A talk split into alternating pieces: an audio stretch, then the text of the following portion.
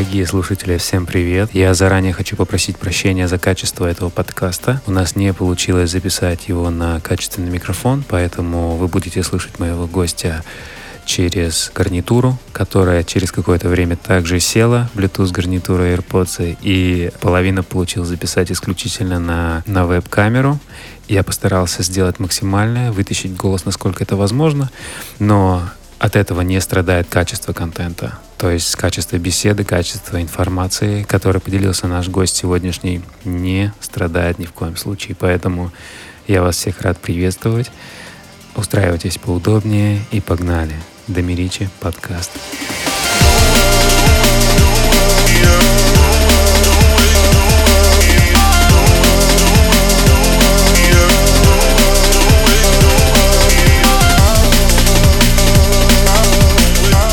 Ну что, всем привет! Как ваши дела? Ребята, огонь! Сегодня у нас очень-очень-очень крутой подкаст. Я невероятно прям доволен. Получилось выдернуть потрясающего человека. Он очень так открыто согласился с таким прям вот, я не знаю, как-то коннект классный произошел. А мой гость сегодня, его зовут Тигран. Тигран, привет! Здорово, здорово всем! Да.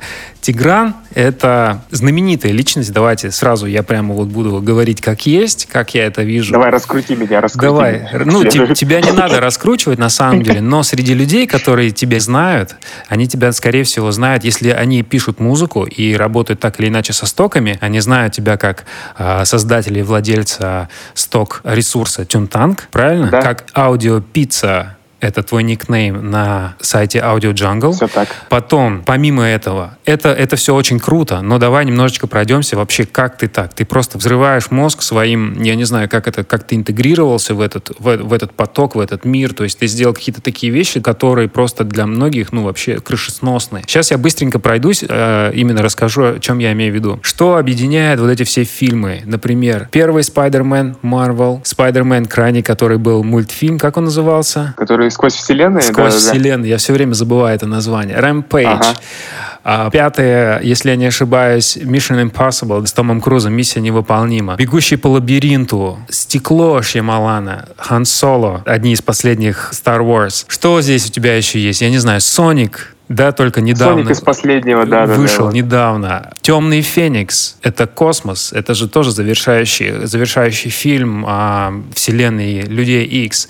Дамба, Дисней. Потом, я даже не знаю, то есть перечислять можно так много. И все, что эти фильмы объединяет, это то, что как минимум миллиард человек увидела эти фильмы, когда их презентовали, эти трейлеры, вместе с твоей музыкой, правильно? То есть твоя музыка создавала ощущение, атмосферу того, какой крутой фильм. И, как правило, когда в кинотеатр приходишь, ты смотришь трейлер, и ты такой, вау, офигеть, вот это да.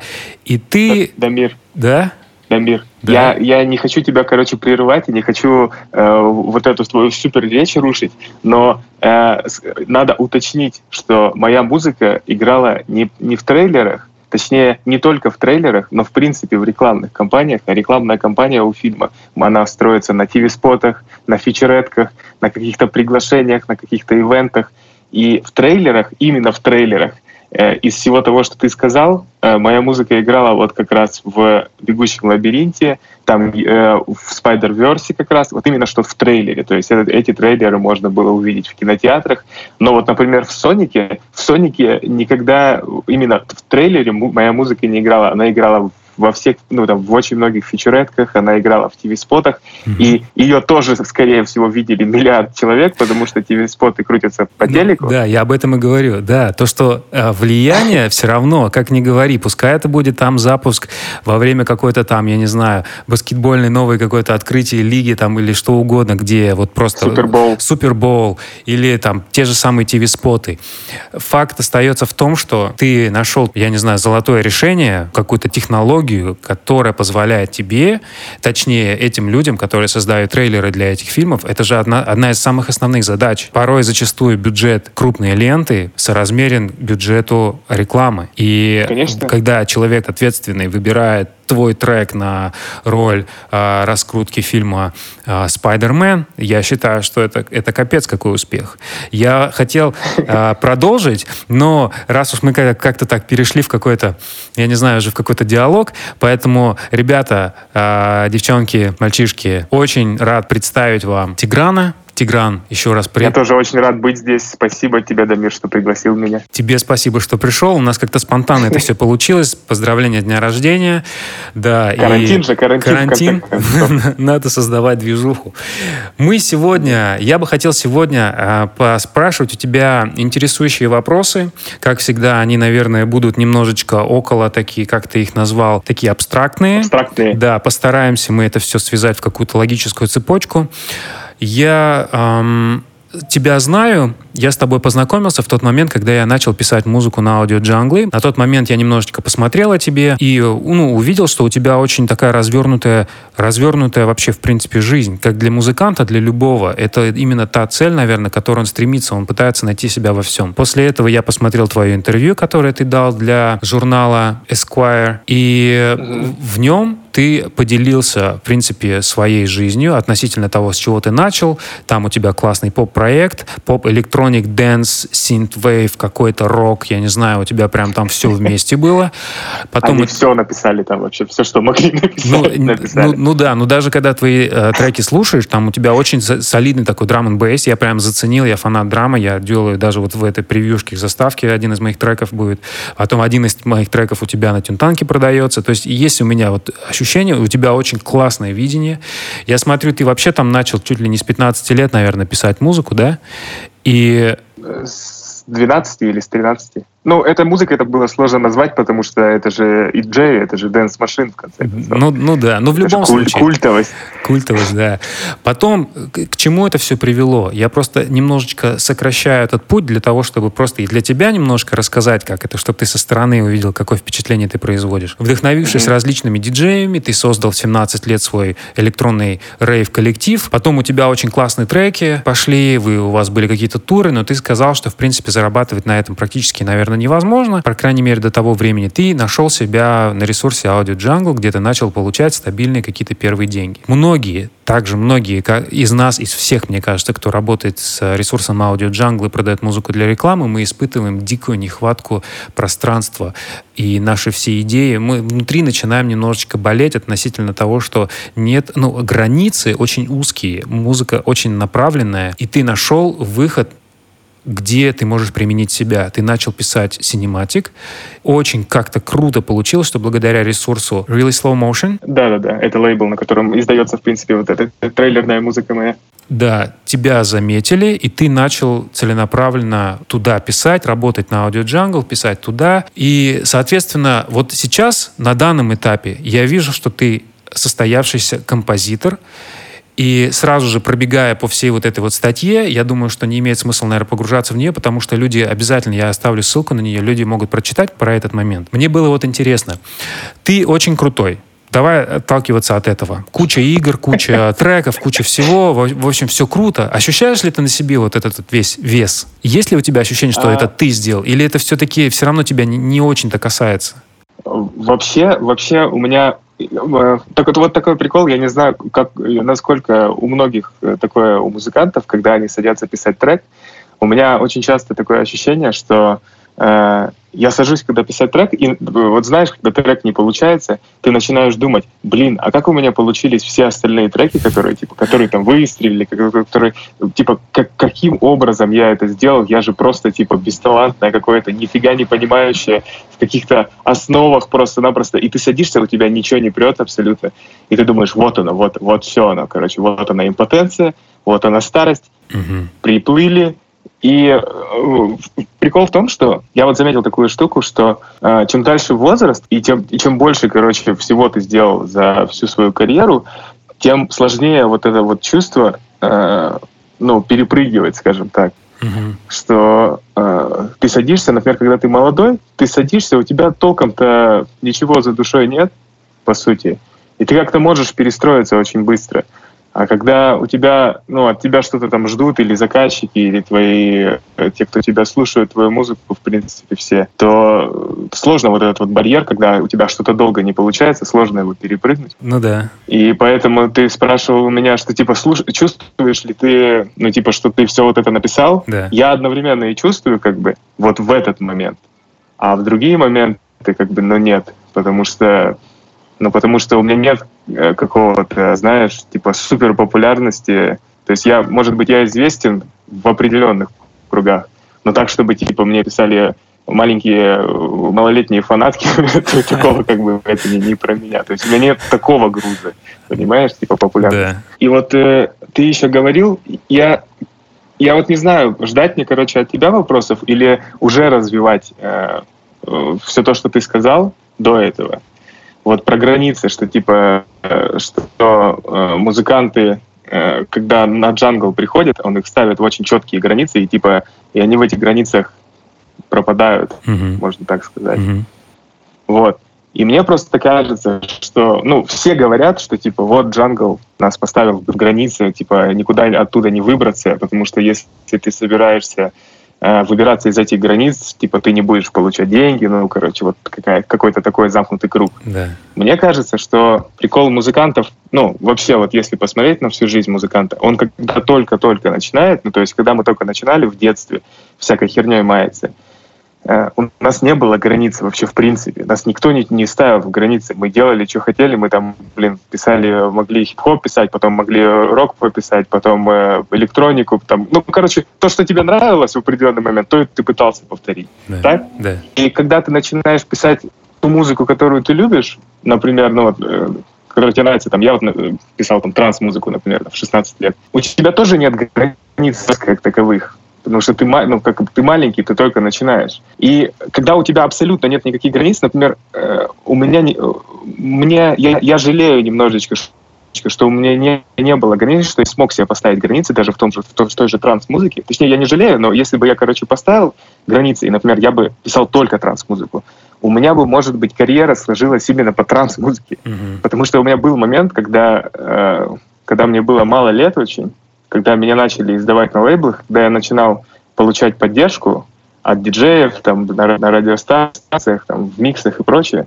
То есть э, у меня даже выходили у меня выходили физические компиляции от Пола Ван Дайка, блин, mm-hmm. с моим треком, открывающий компи- компиляцию. Да. Понимаешь? Да. То есть на, на CD. Да. И если бы, вот, если бы я был умнее, если бы у меня были границы тогда, я бы э, начал писать только такую музыку и, зарек... и зарекомендовывать себя именно в таком стиле.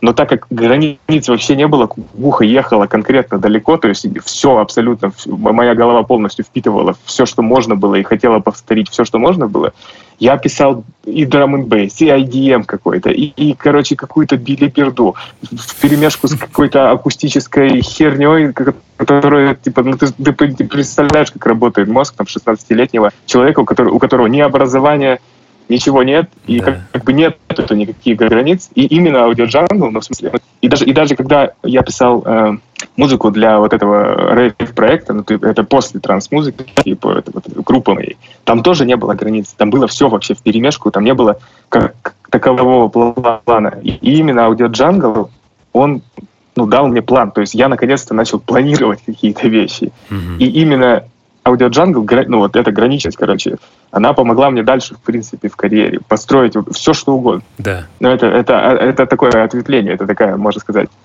то есть, мысля. То есть, то есть ты, ты имеешь в виду, что э, у тебя какая-то появилась структурированность, ты начал наконец-то оформлять свои идеи с точки зрения какого-то направления. Да, да, я начал думать вообще, в принципе, перед тем, как что-нибудь писать, я начал думать, зачем я это делаю и куда я это делаю и что это может принести мне, и как вообще дальше быть. Это, знаешь, это, мне кажется, такое взросление. Это этап, когда ты написал много mm-hmm. всего, и у тебя есть четкое понимание, что тебе что-то не хватает, тебя разбирает на все стороны, ты пишешь и то, и то, и то, и то, и то, и потом в какой-то момент тебе нужно себя уже сформировать и четко прийти к пониманию, что же ты хочешь сказать миру, наверное, что ты хочешь написать.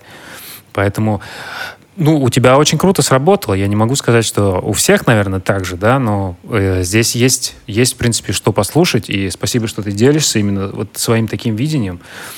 здесь вопрос у меня такой. Что, какой из трейлеров или, наверное, ты же не знаешь, правильно, вот момент, когда выходит трейлер, ты не знаешь, например, что будет именно твой трек звучать, насколько я это понимаю.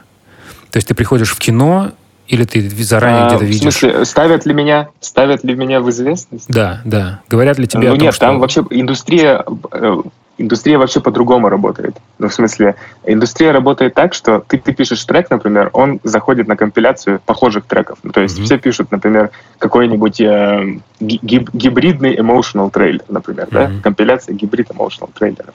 Она выходит для индустрии, то есть к ней имеют доступ только э, каста editor ов, каста trailer house ов, которые, собственно, готовят все эти трейлеры. Да. И да, и, например, э, editor то есть у trailer house а дают фильм. Например, Соника им дали фильм, так? Они говорят, подготовьте нам, пожалуйста, рекламную кампанию под Соника. Угу. Они такие, хорошо. Они делают, э, как рекламная кампания должна, в принципе, звучать, все это обсуждают на брифинге. Говорят, хорошо, у нас рекламная кампания должна вся звучать на каких-то быстрых треках, э, с перкуссией быстрой, короче, с э, рокерскими какими-то лайтовыми гитарками, все в трейлерной фигне, короче, давайте. Вот. Эдитору ставят, то есть продюсеру ставят вот условия. Продюсер говорит это эдитору. Эдитор начинает делать, э, собственно, трейлер-споты, трейлеры, TV-споты, трейлеры и прочее. И эдитор должен найти музыку, то есть он подбирает музыку, как ему поставили задание продюсеры, он подбирает музыку из вот этих каталогов, mm-hmm. в которых вот мои треки.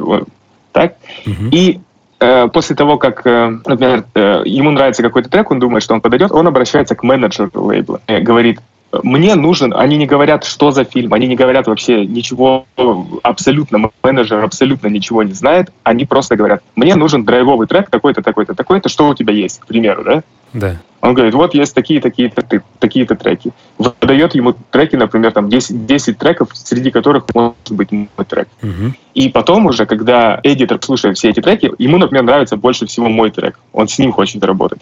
И он уже делает э, с ним все эти споты, например, или трейлеры. И после... И я вообще узнаю про э, свою музыку в трейлерах только после того, как трейлеры выходят или TV-споты. То есть мне кидают уже готовые TV-споты и говорят, вот, mm-hmm. у тебя музыка вот в этом, на, смотри. То есть очень-очень нечасто бывает такое, что я знаю, что мой трек будет в большом трейлере. То есть даже когда, например, выходили какие-нибудь ну, трейлеры для больших фильмов, типа вот этого Спайдермена, я узнал и мне даже никто не кинул эту... Ну, мне обычно менеджер свой мой кидает э, все TV-споты, трейлеры, короче. Uh-huh. Э, но тут я просто... Э, ну, и, и мне в рекомендованных попадается трейлер Спайдермена, и я такой думаю, блин, наконец-то, я очень ждал вообще этот мультик. Uh-huh. И я включаю и слышу, что-то знакомое играет. Да ты че? И все, и вот это, ну, это приятные моменты, когда, когда ты не знаешь вообще, что, что твой трек будет ну, где-то играть, да. ты такой хоп, думаешь, что-то, а, ага, и все. И тут ты понимаешь, и ты уже кидаешь менеджеру. Он такой, о, прикольно. Вот это да. Вот у меня вот такой вопрос назревал как раз. Какие твои самые, вот вообще какой, хорошо, какой самый, не, ну, не знаю, необычный, наверное, блин, я даже не знаю, как сформировать это. Вот прикинь, ты приходишь в кинотеатр, и ты начинаешь смотреть трейлеры, и ты слышишь, что твой музон играет в треке, вот это вот это вот ощущение, когда ты просто, я не знаю, тебя разрывает внутри от того, Блин, что... Знаешь, что это было? Что за фильм? Э, знаешь, в чем, в чем прикол? Я никогда в жизни не слышал своих э, трейлеров в кинотеатре. Я слышал да только ладно. свои треки с я, да, я слышал только свои треки с аудиоджангла в рекламе в кинотеатре с watermarkой. как бы, как бы это, это был не супер сураунд звук, но watermark я отчетливо слышал, короче. Блин, да. капец. Печаль. Вот, но смотри, смотри, в чем, в чем, в чем прикол, что э, у меня была возможность послушать некоторые свои русские фильмы, то есть я писал для русских фильмов, для трейлеров. Uh-huh. И некоторые русские фильмы у меня реально была возможность послушать в кинотеатре, но, к сожалению, русские фильмы, или, к счастью, я не знаю, трейлеры к русским фильмам крутят обычно на сеансах э, русского кино, собственно. Да, верно. А когда ты идешь на какой-нибудь блокбастер, э, там, скорее всего, ну, может, могут крутить на самом деле, но, к сожалению, не получилось у меня. Да, вот. да. Ну, все равно, в любом случае, волнительное, мне кажется, ощущение, когда ты слушаешь, смотришь трейлер. Ты, наверное, пересматриваешь все трейлеры теперь, да? чтобы выявить какие-то свои а, треки? На самом, на самом деле нет. Uh, у меня жена любит посмотреть трейлеры, короче, в поисках uh, моей музыки. А, такой, знаешь, по, понятно. Полу, полу мой менеджер. Она как бы, она, она рыщет в интернете в поисках вообще моей музыки. И такая типа, а ты за это деньги получил? Ага. Я такой, блядь, нет еще походу. Надо спросить, надо спросить.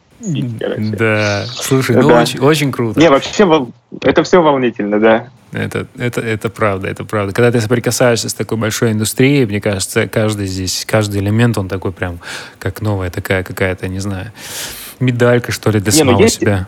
Есть небольшое, небольшое выгорание, как бы есть, когда, ну, есть, ну, ты, ты же понимаешь, что есть разница между, например, первой продажей на аудиоджанге, вообще самой первой, и там десятитысячной продажей, ну, как бы, mm-hmm. ты уже легче относишься к таким вещам. Если бы, если бы я реагировал на каждую продажу, типа, как, так как я реагировал на первую, я бы давно был седой, блин, сморщенный и да.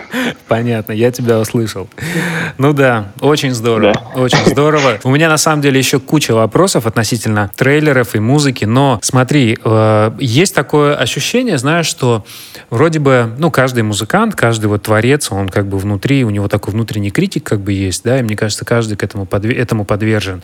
Вот чтобы ты мог немножечко вкратце рассказать, вот где ты вообще рос, чем ты, как бы, есть ли у тебя какие-то люди, которые тебя к этому привели, или ты просто просто сел, такой, решил и самостоятельно взял это, это сделал. И у тебя не было каких-то людей, связей, там, просто очень зачастую люди бывают, знаешь, неправильно реагируют на это и думают, что, ну, просто так не, не происходят такие вещи. Это все не только удача, это все плюс еще какой-то там связи, я не знаю. Как, как у тебя произошло вот это вот трансформация того, что я хочу, я могу? Блин, ну, тут надо когда э, люди думают про какие-то там связи и прочее, тут надо говориться и надо начать с самого начала. Ребят, я как бы вырос в, в городе, э, в Казахстане, в Петропавловске. Город 150 или 200 тысяч человек. Я бы не сказал, что это типа маленький город, mm-hmm. но если брать 2000-е там года какие-то или там 2002 когда мы только-только начинали, если сравнить какую-нибудь там Москву или э, большие города России, то это, значит, это чисто Мухасранск. Как бы пе, э, самый близкий город к Петропавловску — Омск. Mm-hmm. Понимаете? Омск. вот. Есть очень много мемов про Омск и прочее. И как бы для меня первый, самый первый большой город это был Омск. Когда я приехал типа с Петропавловска в Омск, это надо всегда было пересекать границу там с Россией и прочее. Mm-hmm. Для меня это типа шок был, что это такой, ну для меня это супер город показался, потому что ну типа когда ты выходишь на большие площади больших городов, а Омск там миллионник был, вот. Э, то есть тут надо тут надо понимать, во-первых, типа я родился ну, скажем так, не, не, в самом, не в самом лучшем городе мира, скажем так. Вот. Потом э, из окружения у меня, как и у всех, э, я чуть не сказал, советских детей, детей 90-х. Типа, э, у меня были друзья там с э, интересами э, ну, типа, собраться там, что-нибудь, послушать электронную музыку или нирвану, или там Металлику или Слепкнот и вообще, то есть а, от рэпа до рока, и пивка попить, и, позавис, и позависать там, и mm-hmm. сигаретки покурить. То есть э, обычно, обычное детство у меня было. У меня не было и, э, таких вот, типа, если сказать э, модным словом, у меня и инфлюенсеров, инфлюеров, а, короче, людей, которые влияют на меня, э, среди моего окружения у меня как бы не было. Вот именно в музыкальном плане. Как бы это не люди повлияли на меня, это повлияла программа EJ как бы на меня повлияла, кажется, которую я нашел на прилавке там, в магазине, когда еще не по интернету качали все, а дисками покупали пиратские. Да. И именно вот эта программа повлияла на меня, что мне понравилось это вот собирать, мне понравилось. Еще я вообще, вот большой поклон вообще Иджею, потому что если бы эта программа не была такой увлекательной в плане того, что ты, себе, ну, ты типа пишешь музыку э, в игровой форме такой, что ты собираешь из, из квадратиков, там вот это все, ты собираешь комбинации разные, и что у eJay было очень много разных программ по стилям, то есть первая, вторая там версия, хип-хоп EJ, Dance eJay, там пятая, седьмая, короче, если бы не было вот этой игровой, короче, если бы, в общем так, если бы я 12 лет э, нашел Fruity Loops, я бы, скорее всего, стал юристом. Но я, нашел, но я нашел как бы EJ, который в игровой форме приучил меня к любви, к собиранию музыки, скажем так. Вот. И как бы это мой главный инфлюенсер. А уже остальные э, люди, которые которые со мной по жизни были, и с которыми я познакомился в те года, это тематические форумы, то есть миллион форумов, там форум Prodigy, э, был такой форум раньше, может он и сейчас есть, я не знаю, форумы EJ, mm-hmm. э, те же самые, там форумы Fruity Loops потом, то есть те люди, которые, с которыми ты находишь э, друг друга в Аське, и с некоторыми людьми я до сих пор Ваське, да, я до сих пор, ну или в Куипе, я не знаю, mm-hmm. я до сих пор держу как бы связь с некоторыми. То есть некоторые стали супер, ну, суперзвездами просто. Их очень мало, но они стали суперзвездами ага. в, своей, в своей сфере. Очень круто. Вот. Ну, здорово. Блин. Супер круто. Это, знаешь, такое, ну, внутреннее ощущение, оно очень важно, в том смысле, что моя цель, как бы, она немножечко такая корыстная в плане того, что человек как бы в каких бы условиях, наверное, не был, все равно у тебя есть выбор всегда взять и что-то поменять, наверное, в своей жизни. И как вот уже все предыдущие мои гости, в принципе, ты то же самое, наверное, говоришь, в плане, главное не изменять себе. То есть вот делать, ну, двигаться. Знаешь, в чем, короче, сложность? Сложность в том, что, э, ну, когда ты живешь э, на отшибе, скажем так, мира, ты начинаешь заниматься музыкой, то есть сейчас, сейчас это гораздо э, мир открытия, как бы сейчас. То есть у мира нет границ. То есть я сижу, блин, э, сейчас тоже на краю мира пишу треки для, блин, типа в, в Голливуд. И никто как бы не знает, что я сижу на краю мира, они просто получают материал этот, и им, им, им ништяк. Yeah. Вот. А в то время, как бы, да и сейчас, наверное, когда ты начинаешь писать музыку в молодом возрасте, у тебя нет плана, как бы, у тебя нет э, уверенности, у тебя есть грезы какие-то, но у тебя нет уверенности, что... И у твоих родителей нет уверенности, что ты кем-то нормальным станешь. Они думают, они типа думают... Э... Ну, это как, типа, знаешь, в 2007 году сказать, мама, я ютубером стану. Понимаешь, да? Сейчас это типа, сейчас это типа э, мейнстрим, когда ты становишься блогером, когда, ну, когда ты видишь, что как много популярных вообще удавшихся блогеров есть. Но это э, вот в то время, как бы сказать, мама, я буду писать э, транс-музыку и играть на супер больших площадках, это супер наивняк бы, конечно. Да. Понимаешь? Да? Ну да. Знакомо. Да, и как бы, да, да и, и, и как бы и, и, и как бы это все усугубляется еще тем, что э, тем, что ты родился просто, ну, не, не в тусовке, ты родился не там, где ты можешь... Э, то есть нельзя отрицать, что в музыкальном мире, в принципе, очень много построено на связях, прям очень много. Да, связей. это правда. Потому что музыки сверх до хера музыки. Каждый, блядь, каждая собака пишет музыку, а каждая третья собака пишет супер крутую музыку. Но э, каждая, блин, миллионная собака, наверное, эту музыку может показать нужным людям, чтобы дальше вообще все пошло у них. Все верно. И, и все верно. ты собака третьего, собака третьего мира как бы не может показать никому свою музыку, какой бы она ни была вообще. Это, это сразу тебя ставит. Ну да. Но отсюда вытекает, вытекает вопрос, я думаю, что делать, и я думаю, мы к этому, наверное, придем уже ближе к концу, когда будет какой-то блок, не знаю, рекомендаций от тебя.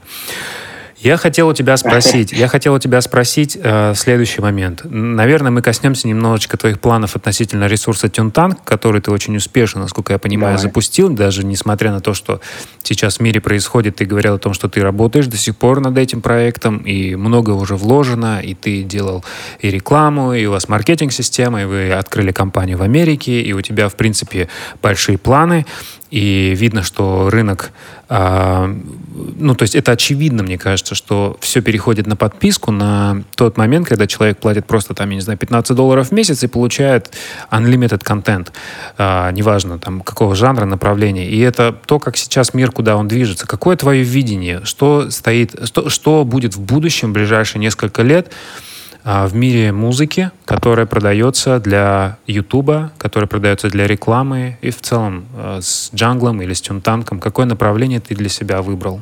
А, скажем так, если бы ты задал мне этот вопрос где-то месяца четыре назад, до всех событий, которые мы сейчас наблюдаем, я бы тебе дал, ну, типа, не тот ответ, который я тебе дам сейчас. Да. Я бы сказал так, что сейчас вообще просто никто ничего не понимает. Потому что, типа, если, э, если бы, короче, э, если сейчас спросить каких-нибудь э, финансовых аналитиков, то есть никто не ожидал, что будет пандемия, что она отразится именно так. То есть сети авиакомпаний, у которых сейчас минус, минус 80% потери акций, которые там э, в супер долги залезают для того, чтобы тупо, блин, э, на, на плаву держаться сейчас. Mm-hmm. То есть э, тебе ни один аналитик сейчас не скажет, вот будет это, это, потому что никто не знает, сколько пандемия продлится.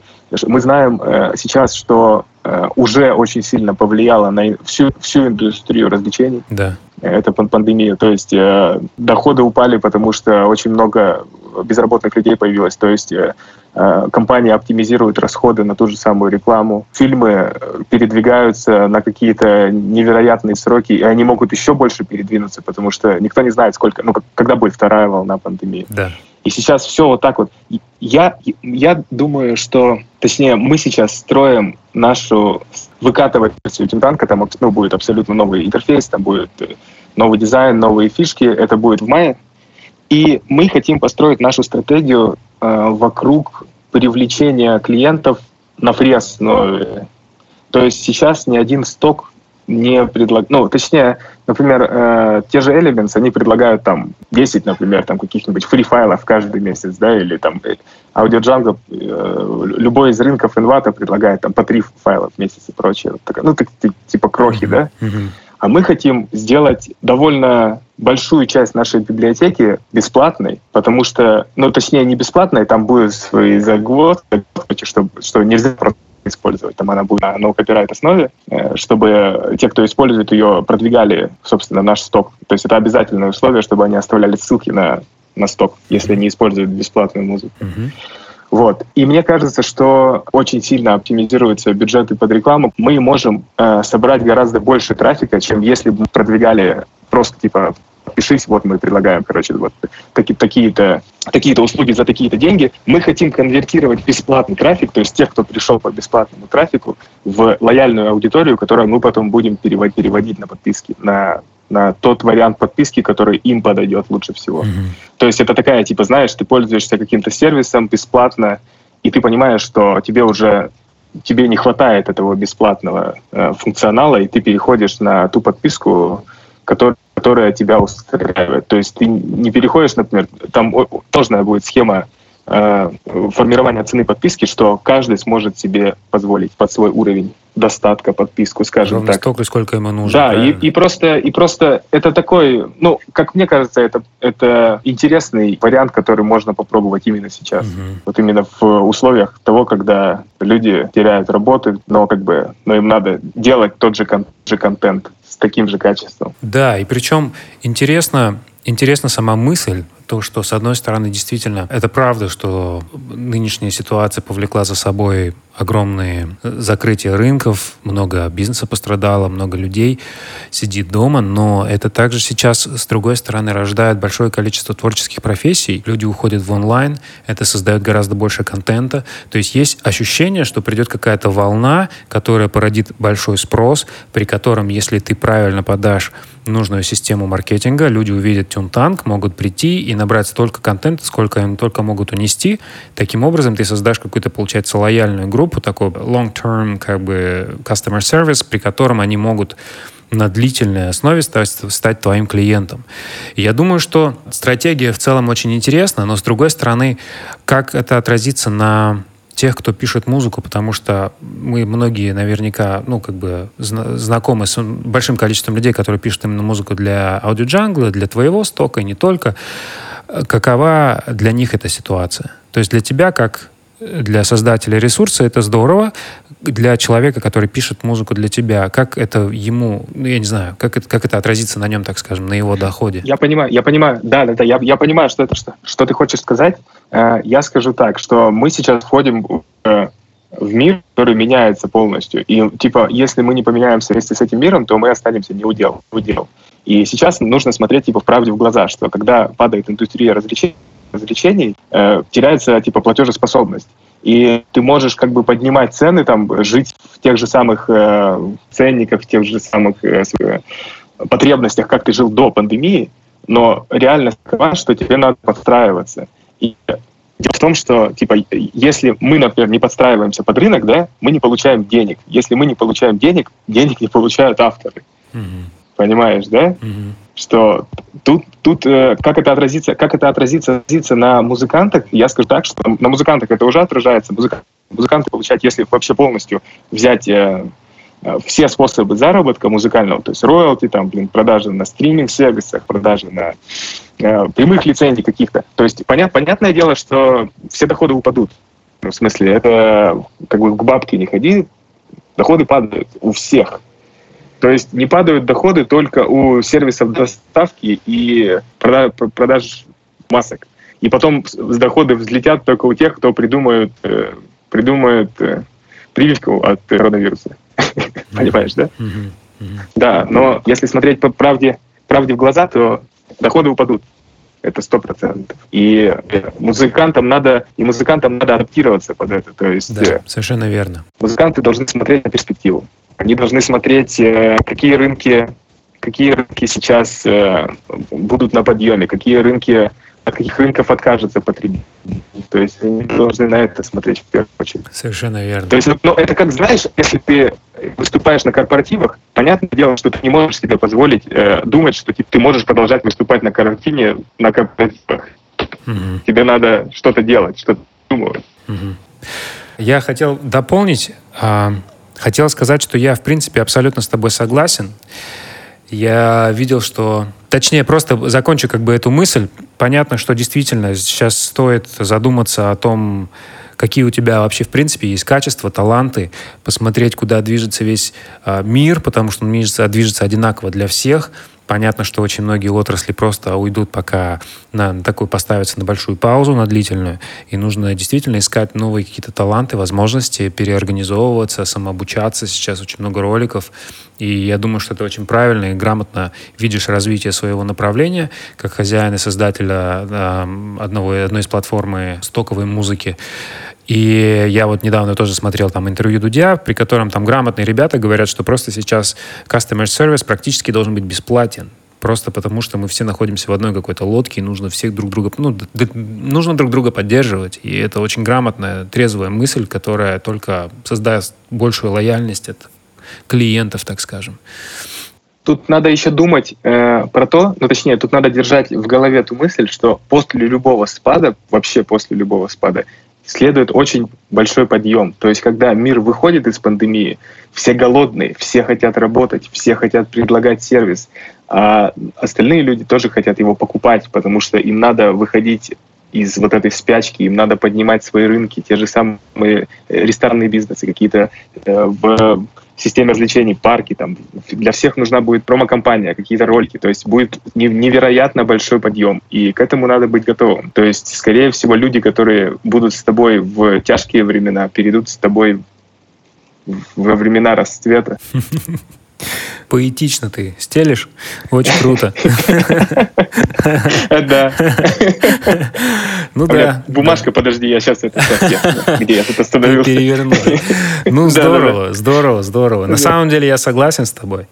Давай мы немножко переключимся на какие-то более отдаленные темы, потому что Давай. Есть, есть очень интересные у меня вопросы к тебе. Например, сидя сидя дома, сидя, будучи в зоне комфорта, мы часто очень приходим к тому, что люди впадают в депрессию, мы не знаем, куда дальше двигаться, что делать. Я не думаю, что тебя это касается настолько сильно сейчас, потому что ну, когда человек занят, в принципе, он всегда занят. Вот. Но здесь у меня такой вопрос. Какое самое смелое решение в твоей жизни было для тебя? Что ты такого сделал, прям вот на что-то не, не, ну, как бы очень было тяжело или страшно, и вдруг в какой-то момент ты такой, все, я беру, я это делаю.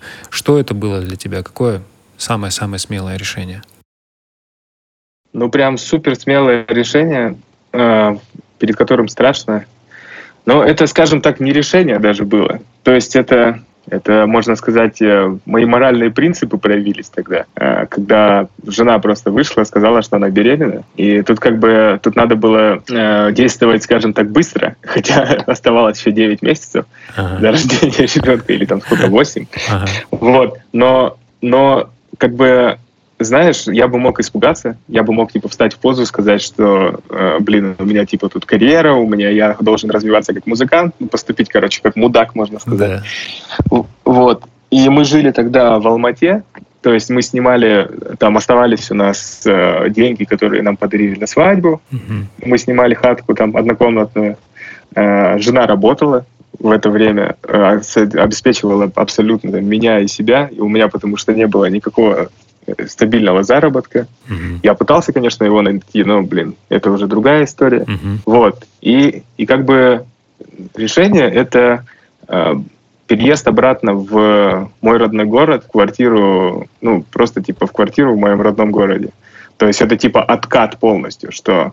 Э, ну, представляешь, когда ты типа э, с 17 лет там э, пытаешься что-либо сделать, там путешествуешь, короче, ты едешь в Омск тот же самый, на каких-то там э, притонских хатах пытаешься музыку писать, лишь бы, короче, отпочковаться от своей семьи, там, блин, хоть как-то самостоятельным стать, и ты, короче, потом, типа, тебя заносит в Питер, тебя заносит в Москву, когда вы там э, с группой последние, короче, копейки какие-то на общую хату копить и там прочее, прочее. И ты, как, короче, типа поездил вот с этим, с этим всем багажом как бы по миру, скажем так, по, по Россиюшке. Mm-hmm. Вот. И ты возвращаешься обратно в точку, откуда все началось. Это типа такое, ну, довольно... Ну, мне кажется, что это такой тяжелый experience, когда ты понимаешь, что ага, вот оно, вот, короче, жизнь э, закруглилась, то есть в loop, короче, э, вступила. Пришел, пришел туда, ты, с чего начал. Да, да, ты пришел туда, с чего начал, и самое страшное, что ты как бы можешь и остаться здесь на всю жизнь, потому mm-hmm. что сколько знакомых у нас есть, с которыми мы там дружили в наши 17 лет, 16, которые так и остались в твоих э, родных городах, там у них 50 тысяч детей и 20 ипотек и прочая фигня. Ну, ты понимаешь, mm-hmm. да? Да. Вот решение такое, скажем. Но при этом, при этом у тебя все сложилось наилучшим образом? А, скажем так, да, ну, как видим, у меня сложилось ну, образом, но в этом нет как бы э, ничего волшебного, скажем так. Угу. То есть в этом есть часть какого-то везения, но это везение никогда бы не наступило, если бы ты что-то не начал бы предпринимать. Да, все верно, все верно, да. Так и есть. Скажи, а, пожалуйста, следующее. Лучшее приобретение для создания музыки, которая поменяла все. Я очень практично иногда пытаюсь смотреть на вещи, и поэтому мне хочется вот такие вопросы тоже задавать. Что ты приобрел такое, что прям вообще все поменяло в создании? Ты понял, что теперь я могу прям круто рулить, писать? Угу. Ну, это как бы довольно типичный ответ. Я приобрел мониторы первый раз. Ну, точнее, не я приобрел мониторы, это мне папа купил мониторы. Я к нему приехал в Москву, он живет там с другой семьей э, давно уже. И как бы вот такие дела. Он мне купил мониторы, и это абсолютно окрасило все то, что я делал до них в другой цвет цвет э, говна, потому что все то, что я делал на каких-то джениусах, это, ну, сам понимаешь, как это звучало. И я прозрел, можно сказать. Ты начал слышать. Я начал слышать, наконец-то, да, я вот, вот, вот такое, такое вот приобретение. И, скажем так, э, э, следующее мое приобретение — это тоже мониторы, но которое поменяло все — Потому что до этого у меня были Behringer, mm-hmm. э, просто культовые на самом деле мониторы B2030A. Я всем, я, наверное, всем новичкам советовал бы покупать именно их. Э, вот, и потом следующие мониторы мои э, Yamaha HS8 Угу. И я просто не могу, не, я нарадоваться до сих пор не могу, как, его, как вообще, что они мне дают. Здорово. Я думаю, новичкам это полезно знать, слышать, потому что это не, да. не экстремально дорогие мониторы, но при этом, если ты можешь добиться такого результата на них, то кайф. Нет, я, я бы даже, я даже больше скажу, что у меня просто приходили знакомые э, музыканты, например, ко мне в студию, и они э, слышали вот эти мониторы, и после этого, то есть они меняли свои Адамы там на HS8. Uh-huh. Они меняли, в общем, более дорогие, скажем, более крутые мониторы на HS8. Uh-huh. Ну, я думаю, здесь еще, наверное, доля того, что это ты, и это у тебя стоит, наверное, это тоже подкупило. Типа, блин, он же тоже делает. Ну, наверное, что-то там есть такое. Давай-ка я тоже куплю. Что я там ну, свои байерфуды держу за 300 тысяч? Да. Хорошо, круто. Что больше всего повлияло на твое сознание? То есть вот а, здесь, смотри, у меня такой интерес – я помню свое, ну, как, ну, каждый год, наверное, да, какое-то созревание происходит. То есть ты каждый раз как-то видишь мир по-другому. Ты каждый раз, каждый день просыпаясь, или какое-то событие с тобой происходит, или что-то, вот ты прозреваешь, ты как бы открываешься, просыпаешься. И зачастую, вот, например, на меня очень сильно повлиял тот момент, когда мой отец ушел из жизни. Я был всю дорогу с ним, ага. весь этот путь прошел. Я держал его за руку, именно один на один мы с ним были. Это было для меня что-то невероятное. Я просто меня сломало, и я как бы пере, пере, переродился, что ли, как-то вообще в, в другом каком-то измерении. Я очень долгое время мир ощущал совсем по-другому.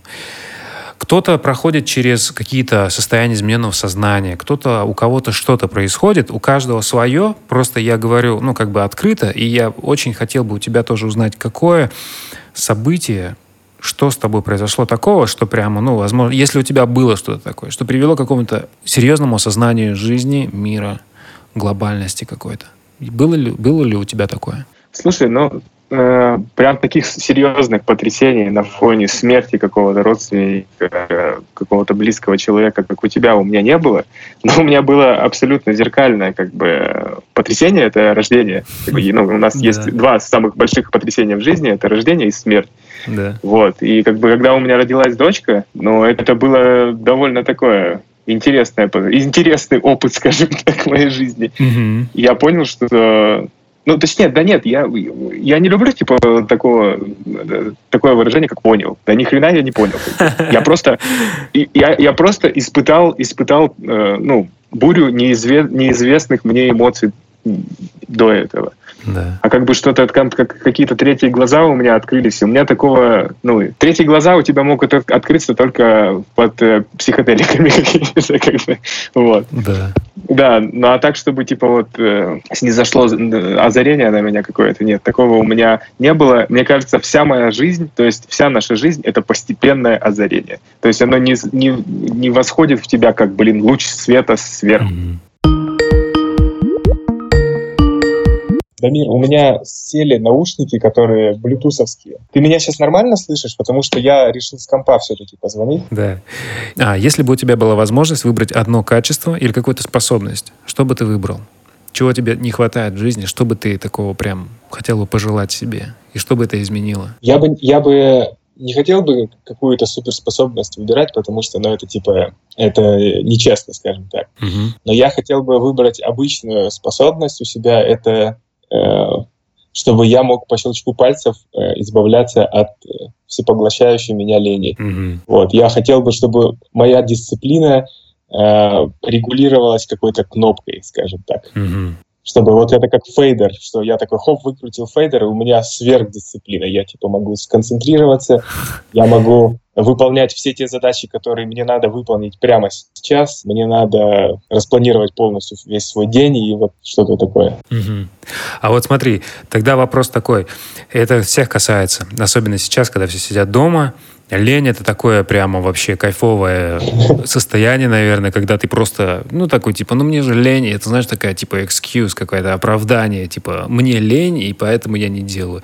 А что такое лень вообще? Откуда она берется? Какова ее природа, как ты думаешь? А, ну, мне кажется, смотря у кого она берется. То есть э, разная природа лени есть. Что есть такая, знаешь, типа, абсолютно непробиваемая лень, когда ты просто на дне находишься, да, но тебе лень вообще от с этого дна выбраться, скажем так. Ага. А, если, а есть лень, когда тебе лень из-за того, что у тебя все норм, типа, у тебя mm-hmm. типа о, о, окей все, mm-hmm. и тебе лень просто-напросто. Ты как бы мог сделать еще лучше себе. Ты мог не только себе сделать лучше, ты мог всем окружающим еще лучше сделать. Mm-hmm. Но тебе как бы ок. Mm-hmm. И мне кажется, вот эта лень, она, ну, она самая распространенная, скажем так. Mm-hmm. Что типа мне норм, а, а остальное лень. Да. И что бы мог ты посоветовать, чтобы перебороть это? Я не знаю. А, для всех ли тоже это подойдет, но знаешь, есть такая тема, э, типа у, ну, у русских, скажем так, у русских, у русскоговорящих людей, у СНГшных, что типа пока ты не загонишь себя в какую-то жопу, пока ты не поставишь себя типа перед дедлайном, когда вот типа тебе надо сдавать что-то э, уже типа вчера надо было сдать, mm-hmm. у тебя не, вклю- не включаются вот эти супер резервы твои. Я бы рекомендовал э, себя из, ну, это типичный совет, из зоны комфорта себя выбивать. То есть какие-то себе придумывать э, челленджи, скажем так, mm-hmm. которые тебя могут выбить из равновесия твоего, что тебе придется что-то делать что тебе не просто надо, ну, типа, надо, потому что еще лучше тебе надо жизнь сделать, а потому что тебе вот жизненно это необходимо. Да-да-да. То есть свой, свой, свой mindset таким образом повернуть голову, что типа не сделаешь, умрешь. Ну да. Но я думаю, еще доля ответственности, наверное, которая у тебя сейчас есть не только перед самим собой, но и твоей семьей и ребенком, они, наверное, тоже тебя подстегивают каждое утро просыпаться. Это меняет все, это вообще все меняет. Так что, ребят, давайте все вместе рожать детей. Да, прекрасно вообще занятие. Нет, я, я вообще никому не рекомендую на самом деле. Я никому не рекомендую, потому что э, такой пласт ответственности, ну, типа, не каждый может выдержать. Я вообще не виню тех, кто не выдерживает эту тему. Потому что если, положа, положа руку на сердце, говорить о музыкантах, типа, в большинстве своем народ довольно-таки мягкий. Uh-huh. И если говорить про какую-то сверхответственность, то множество есть э, случаев, когда музыкант не выдерживает ответственности и бежит от нее просто-напросто. Поэтому лучше, лучше, послушайте, лучше не размножайтесь, чем оставить своего ребенка там одного и несчастным. Ой-ой, а я только хотел сказать, все вперед заниматься любовью, чтобы все было Не, ну ты можешь вырезать, как бы, ты можешь вырезать и смонтировать не, так, не, не, не, не, давай оставим. Это, это, это четко правда жизни. Тут надо четко понимать, отдавать ответственность, что ты делаешь. Это правда. Была ли у тебя какая-то ошибка или неудача, которая повлекла за собой дальнейший успех? То есть момент, когда ты такой, блин, а, ну вот я имею в виду сейчас профессиональный какой-то аспект, и ты такой понимаешь, что ты ну, напортачил или сделал не так хорошо, как мог бы, и из-за этого что-то пролетело у тебя в жизни, и, ну, что, ну, я думаю, ты понимаешь, о чем я. Вообще не очень, потому что мне нужен хотя бы пример, ну, типа чего это может быть. Я не понимаю просто сути ошибки этой. Понятно. Ну, суть ошибки примерно такая. Вот в одном из твоих интервью я посмотрел, что ты сказал, когда была рекламная кампания а, фильма Creatures, как же они? Фантастические да, твари. Да, да, да, фантастические. Э, ты, тебе там э, было задание написать э, трейлерную тему, которая являлась бы основной, которая бы шла через действие всего, как бы основная тема, через действия всего, всего фильма. И да. ты сделал, но ты сделал это не совсем ну, так скажем, немножко расслабленно, насколько я понимаю. И в конце концов там работало большое количество людей, но выбрали не тебя. И когда ты услышал это, ты понял, что, блин, да, действительно, ты мог бы сделать лучше, но ты не сделал так, как было нужно. Просто потому, что ты то ли не сфокусировался, то ли ты не понял задание. Вот что-то типа того. Но, ну, возможно, даже этот же пример, но я уже о нем рассказал. Есть ли у тебя какие-то моменты, которые действительно ты такой, блин, я мог бы сделать лучше, и за счет этого ты такой раз, и знаешь, и что-то у тебя поменялось опять внутри? Не, я бы сказал, что э, я, ну, я же не только пролетал с фантастическими тварями, то есть я постоянно занимаюсь написанием каких-то кастомов, и я могу сказать, что типа на один э, трейлер каких-нибудь Мстителей, да, uh-huh. э, там э, например, 20 кастомов писали, то есть 20 разных людей писали абсолютно разные песни, и из этих 20 песен должны были выбрать одну. Mm-hmm. И я каждый раз, типа, когда у меня что-то не удается куда-то попасть, и я прослушиваю потом исходный материал, который выбрали, ты, конечно, учишься на своих ошибках. То есть это опыт. Mm-hmm. Это самое важное, что у тебя может быть. То есть э, тебе нельзя просто говорить, типа, вы все пидоры, а я Д'Артаньян, вы просто не поняли меня, я не понятый гений, пока мир не готов к моим трейлерным трекам, нет, такого как бы э, в индустрии такого не терпят. Тут надо абсолютно точно понимать,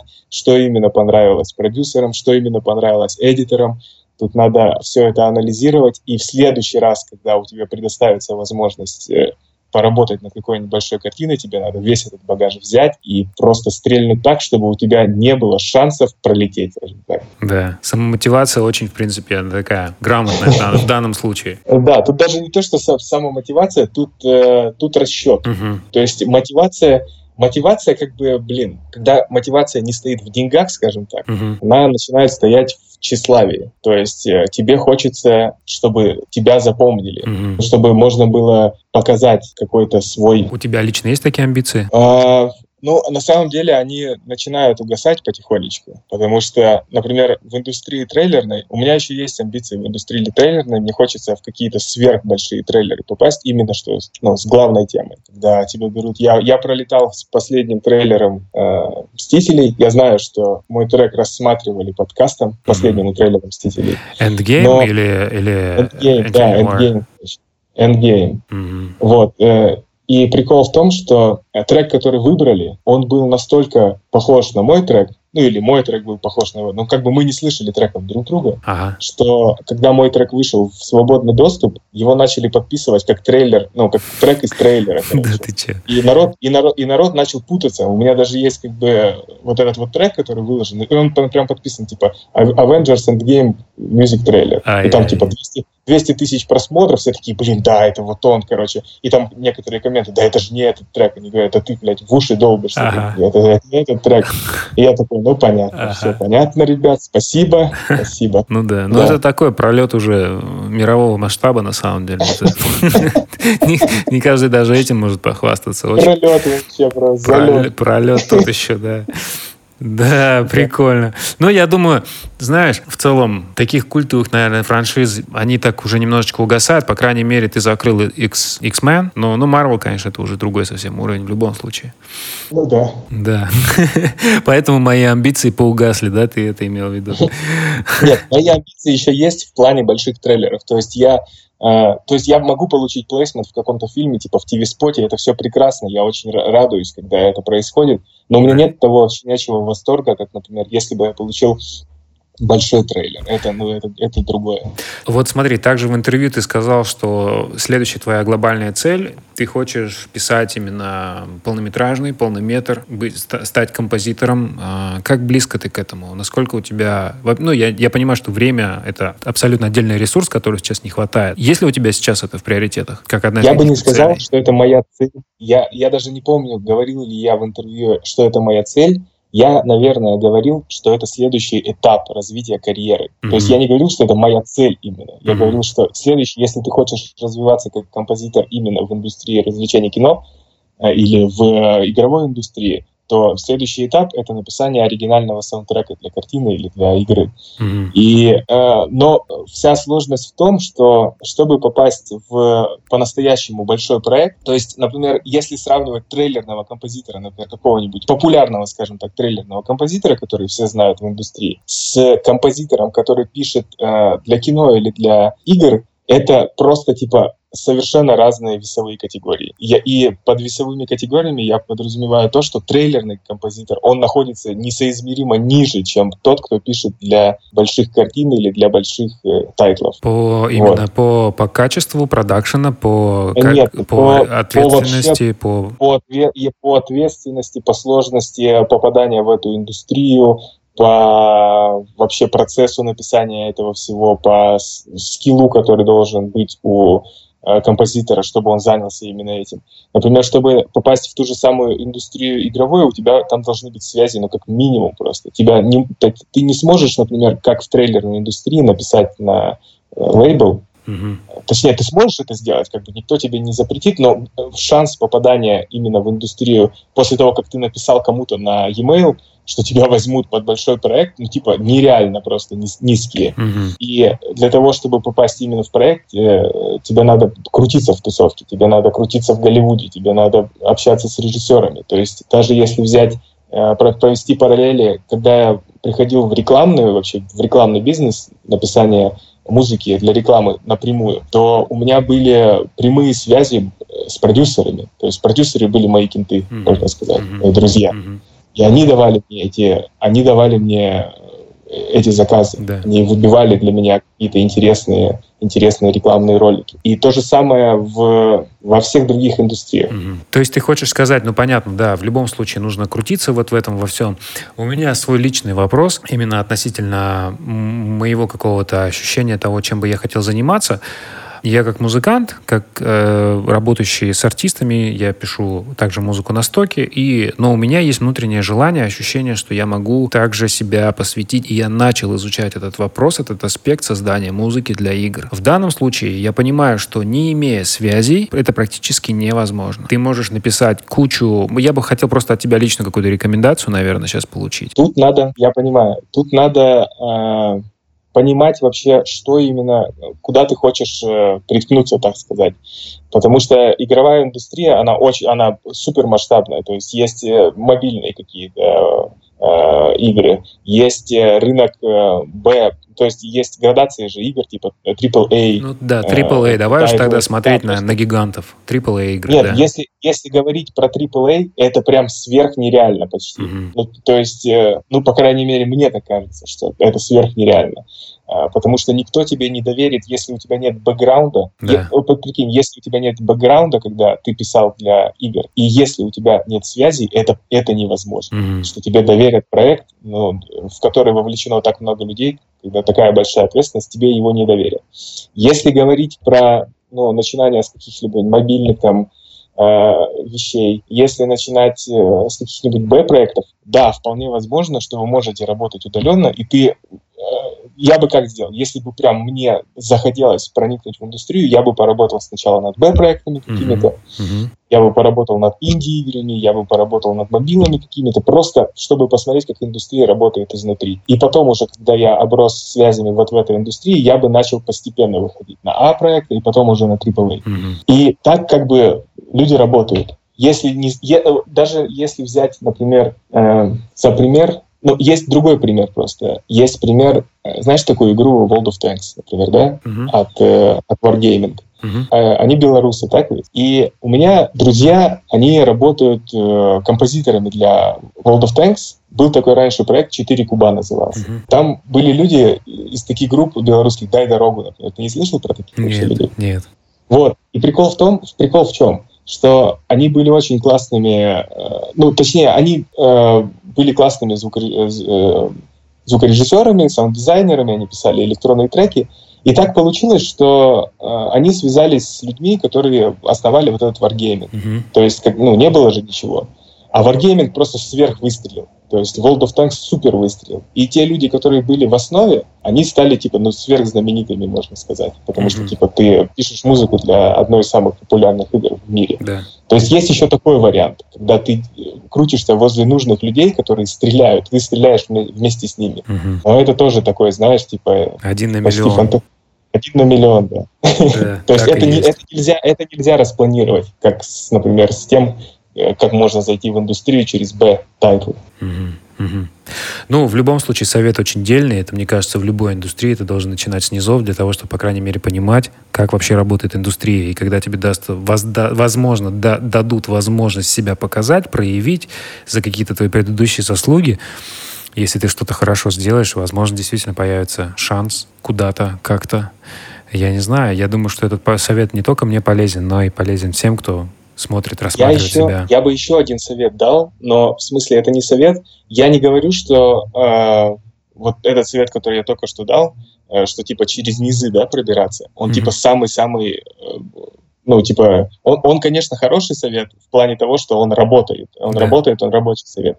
Но также есть совет, когда у тебя хорошо, например, подвешен язык, и у тебя хоть какой-то бэкграунд есть, ты можешь попробовать вклиниться в тусовку, то есть ты можешь целесообр... вот, целенаправленно поехать туда, куда тебе надо, найти нужных вообще, добраться до нужных людей, и не через свой скилл, например, не, не то, что ты нарабатываешь огромное портфолио там э, через Б-проекты и прочее, ты можешь со, ну, с тем, что у тебя уже есть, подойти к нужным людям и заинтересовать их ну, с помощью твоего умения договариваться. Да. И тогда ты можешь перескочить вот это все. То есть mm-hmm. это тоже так работает. Mm-hmm. То есть это каждый выбирает свой путь, потому что типа кто-то любит писать, ну кто-то очень любит писать музыку. Если если говорить уж прям типа супер откровенно, я не очень люблю писать музыку.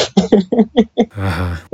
Уже. Уже, да, это надо да. Уже. Мне как бы, да, мне как бы это, типа, написать музыку прекрасно. Я, я очень получаю много удовольствия, когда заканчиваю трек, когда слушаю то, что у меня получилось, когда этот трек еще попадает куда-нибудь. Это шикарное вообще чувство. Но в плане процесса я уже не такой, ну, типа, ох, давай как напишу сегодня что-нибудь. Встаю прям и за компьютер бегу, что, типа, блин, вот оно. Вот я проснулся, чтобы писать. Открываю FL очку, все. Mm-hmm. Такого как бы. Mm-hmm. Есть люди, которые вот типа, у которых прет до сих пор. И у них как раз им совет, когда через B-title ы, им он подойдет. Mm-hmm. Но есть люди, типа, немножечко, которые хотят поступить по-другому и им совет может другой. Да-да-да. Ну, эти все советы надо рассматривать, да. Я совершенно согласен, что в моем случае, наверное, и то, и другое бы, наверное, подошло. Я, скорее всего, и поеду, и также постараюсь попробовать как-то себя посмотреть, по крайней мере, вообще мое, не мое. Я, может быть, мечтаю об этом с детства, да, там, с каких-то времен, там, лет 15 назад как-то у меня зародилась эта идея, а может быть, это совсем не мое. Поэтому надо посмотреть. И... Да, все надо Да. Давай немного пофантазируем и немножечко так отвлечемся от этой темы. Например, если бы у тебя была возможность сообщить всему миру какую-то информацию, что-то интересное, чтобы ты, что бы ты вообще хотел Потому что все равно мир как-то меняется, мы каждый из нас воспринимаем его по-разному, и каждый, каждый из нас ощущает его относительно а, своего, ну, то есть есть какая-то в нас правда, которая нам кажется, хочется, чтобы все узнали об этом. Э. И, но здесь есть ограничение, у тебя всего лишь 20 секунд. Давай предположим, что есть возможность сообщить всему миру, все люди услышат это на их, свой, на, на их родном языке, каждый человек на планете поймет это, но у тебя всего лишь 20 секунд. Я понимаю. Дамир, смотри, Э, как бы можно было всегда ответить, э, что типа надо сообщить какую-то простую истину, чтобы все ее услышали, чтобы все задумались и прочее, и прочее, и прочее. Но я думаю, что э, если весь мир услышит что-то одно, то он тебя не послушает. То есть какие бы простые истины ты не говорил, миру по большому счету насрать, скажем так. Вот. Да, потому что типа, по природе своей человек довольно эгоистичное существо. Uh-huh. И я не знаю точно, что бы я сообщил, потому что это очень большая ответственность. Над этим сообщением надо подумать хорошо.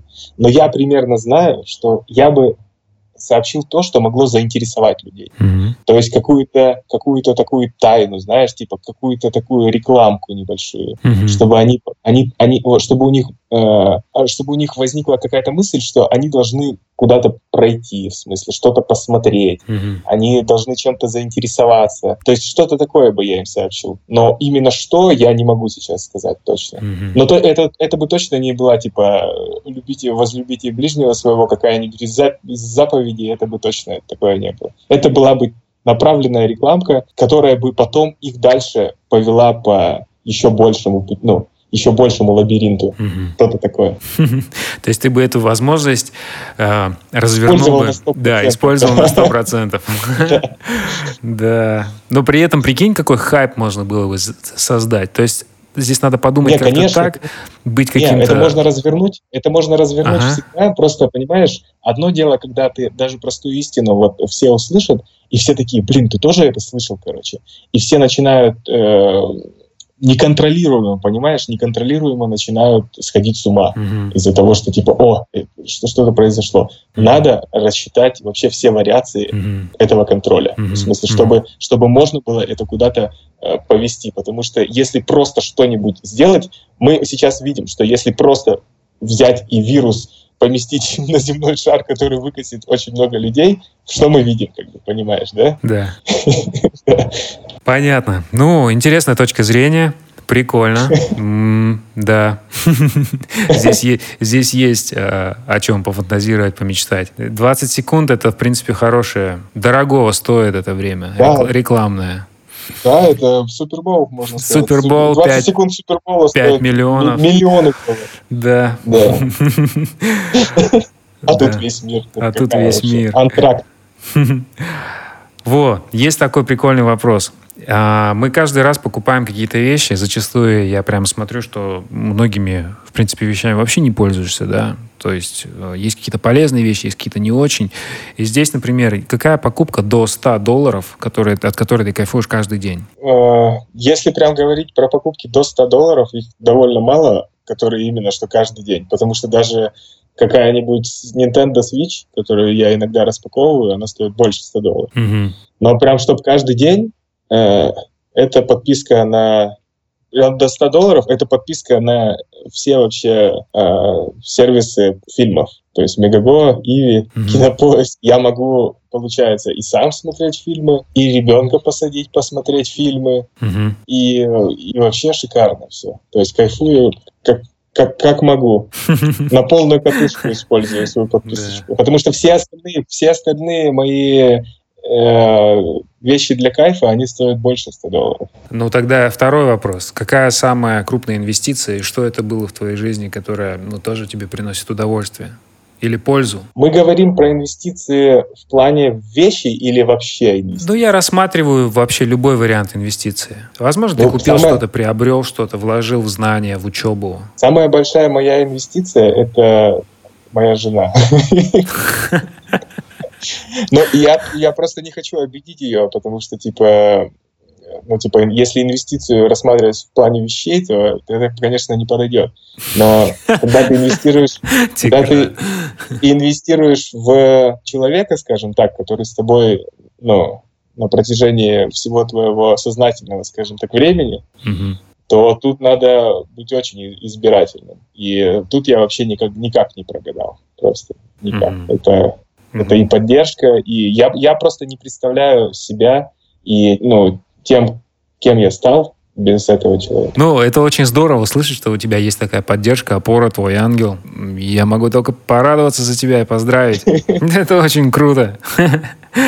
Да, смотри, получается, что мы упустили здесь один только момент, но ты, в принципе, уже дал какие-то советы. Я думаю, что многие люди, которые будут слушать это интервью, этот подкаст, среди них э, будут начинающие музыканты. Какой бы ты мог э, короткий дать совет, если ты только начинаешь писать музыку, и вот, например, он послушал, он понял, что, ага, вот есть чувак, который добился в свои там, а я не знаю, тебе 30, сколько тебе сейчас? Да, мне вчера было 30. Да, Да, кстати, да, я же тебя поздравлял.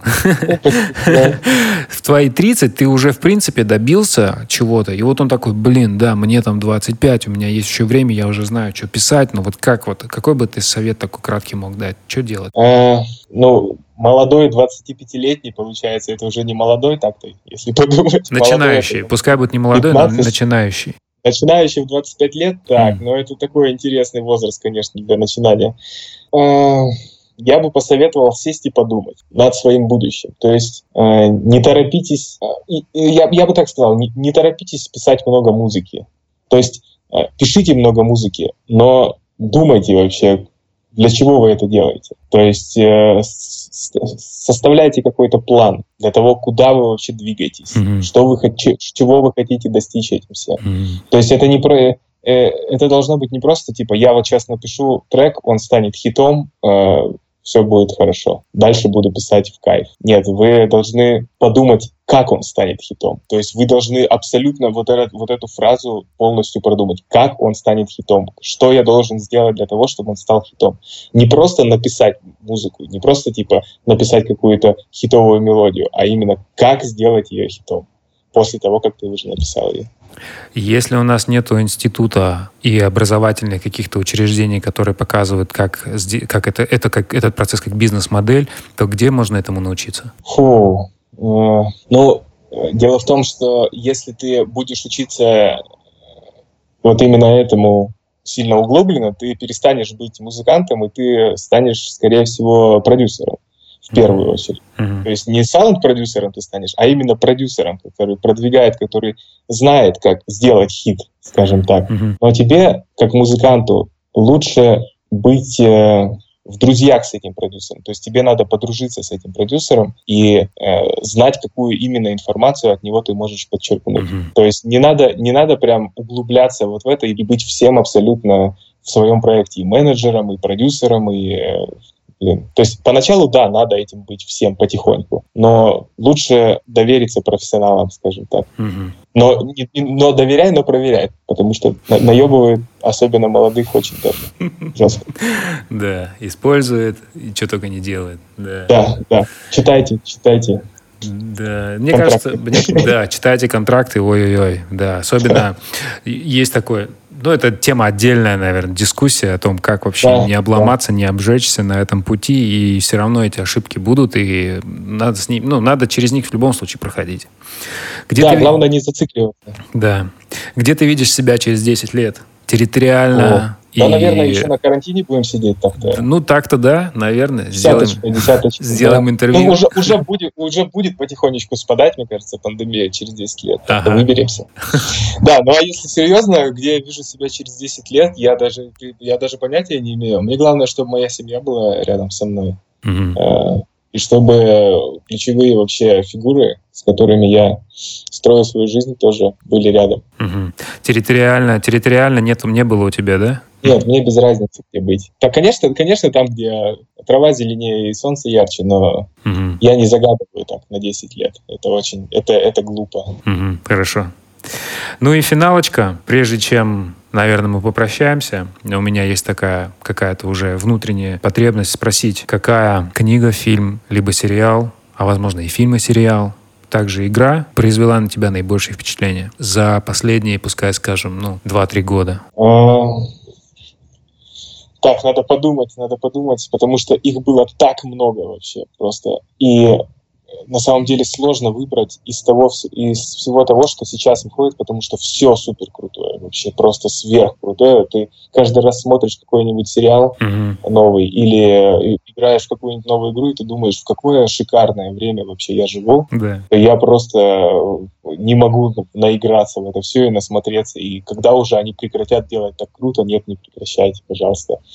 Э, так, прям супер наибольшее впечатление. У меня э, я играл в игру, называется Ori and Blind Forest, и на меня очень большое впечатление произвел саундтрек и визуальный стиль вообще. Я вот, ну, как сейчас я помню, я потом еще слушал этот саундтрек. Его написал, кстати, Гаррет, Гаррет Кокер, э, а Гаррет Кокер, он э, продавался на джангле, когда я только заходил. Uh-huh. И он сейчас продается там, но он уже давно как бы никуда не пишет. Он пишет сейчас для Microsoft, для вот этой игры. И там просто шикарный саундтрек в совокупе с визуалом, просто великолепно. Это инди-игрушка? Да, это вообще Индия. Сначала была студия, но их проспонсировал Microsoft, и они сделали просто, просто шедевр. Они сделали. И сейчас вторая часть недавно вышла, которая еще круче просто, чем первая, и еще лучше саундтрек там, и просто, типа, когда они остановятся уже. Если говорить прям про все игры, которые... Э, вот именно что впечатления прям, Uh, ну, впечатления разные бывают. Я просто, когда слышу от тебя, типа, что, что на тебя впечатление произвело, я всегда думаю, что ты хочешь мне заглянуть, чтобы что оно прям, типа, от, от, открыло мои а, внутренние чакры и прочее. Да не-не-не, просто ты такой, вау, нихера себе. А, вот, тогда, вот, тогда вот вау, нихера себе, это вся, это вся серия Souls, Souls, короче, игр. То есть от от Demon Souls до Sekiro недавно вышли. Я большой фанат вообще э, Dark Souls и вообще всех игр от From Software последних. Mm-hmm. Потом э, супер впечатление на меня произвел Doom 2016 года, а особенно саундтрек э, Мика Гордона. Ну, я, я не знаю, слышал... Я почему-то думал, что ты скажешь об этом, да, упомянешь. Это, это. просто, да, это, это очень, очень сильно повлияло на мое мировоз... на, не, не мировоззрение, а воззрение на такой тип музыки, то есть на такой тип компрессии просто. Да. Как именно он работает, э, как именно он компрессирует электронные гитары вместе с электроникой. Угу. Это, это что-то с чем-то, короче. Угу. А, потом из фильмов, из фильмов э, в последние 2-3 года, блин, что же на меня так сильно повлияло так дофига. Почему-то игры мне помнятся гораздо лучше, чем фильмы. Угу. На меня, на меня очень много на самом деле повлияло аниме когда я его смотрел еще, э, я смотрел лет, ну, с, начиная там с 17 лет до 21 года, я смотрел очень много аниме. И там очень много как бы на меня повлияло всего, там, начиная от «Самурай Чамплу», mm-hmm. который полностью э, э, сейчас супер популярном lo-fi хип-хопе построен саундтрек. Mm-hmm. Я не знаю, ты, Нет. ты смотрел, знаешь, что такое аниме? Ну, аниме, Сам... конечно, да, но этот не смотрел. «Самурай Чамплу» — это просто шикарный саундтрек, шикарный тоже визуал. Э, потом «Ковбой Бибоп», то есть вот, вот эти все. И очень-очень много аниме на меня повлияло. А, а из фильмов, ну, из сериалов такие типичные как бы представители своего жанра, это как Breaking Bad, mm-hmm. шикарный, шикарный сериал. Э, из таких супер андеграундных сериалов, я не знаю даже, но это не андеграундный, видоизмененный углерод первый сезон мне очень понравился. Mm-hmm. Вот. Э, но это такие типа попсовые сериалы, потому что я, э, мы почти, ну, мы смотрим с женой все, и как бы супер андеграундный сериал. Кстати, насчет супер андеграунда, я вчера посмотрел фильм «Маяк», если ты знаешь, не знаешь. Нет, не видел «Маяк». Это, это типа, ну, говорят, что это типа такая а, адаптация «Зеленого слоника». но это, это не так, ну просто, что артхаус очень тоже прикольный фильм. Mm-hmm. Но я ни хрена не помню совершенно вообще. Но мне очень понравилось на него смотреть. Ну, вот такие рекомендации. Что по книгам?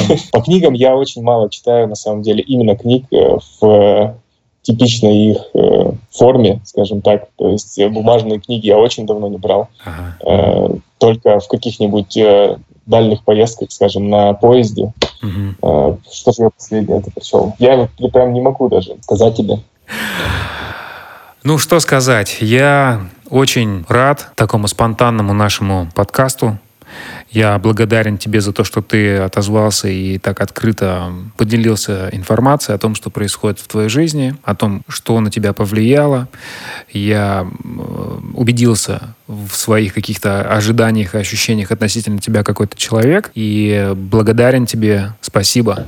Это я тебе благодарен, потому что, блин, на карантине ты потихоньку начинаешь кукухой ехать, особенно когда общаешься с одними и теми же людьми, mm-hmm. что в моем э, случае это моя жена и мой ребенок семилетний, шестилетний, mm-hmm. простите. Вот. И как бы тут уже начинает от мультиков и, и от всего, от всех опенингов начинает потихоньку течь крыша, поэтому ты у меня э, такая таблеточка моей санити, скажем так. Круто. Круто. Да. Ну все, ура, ребят, все равно любите друг друга, занимайтесь всем, чем хотите, будьте ответственны за своими, за своими действиями, да, понимайте, что да, есть ответственность такая, не только перед вами, но, но и перед вообще миром, жизнью. Слушайте хорошую музыку, смотрите классные фильмы, вдохновляйтесь, а, поднимайте уровень своей энергии, ощущайте, что скоро действительно все закончится, мы будем кайфовать, ездить, путешествовать, смотреть, расширять свое сознание.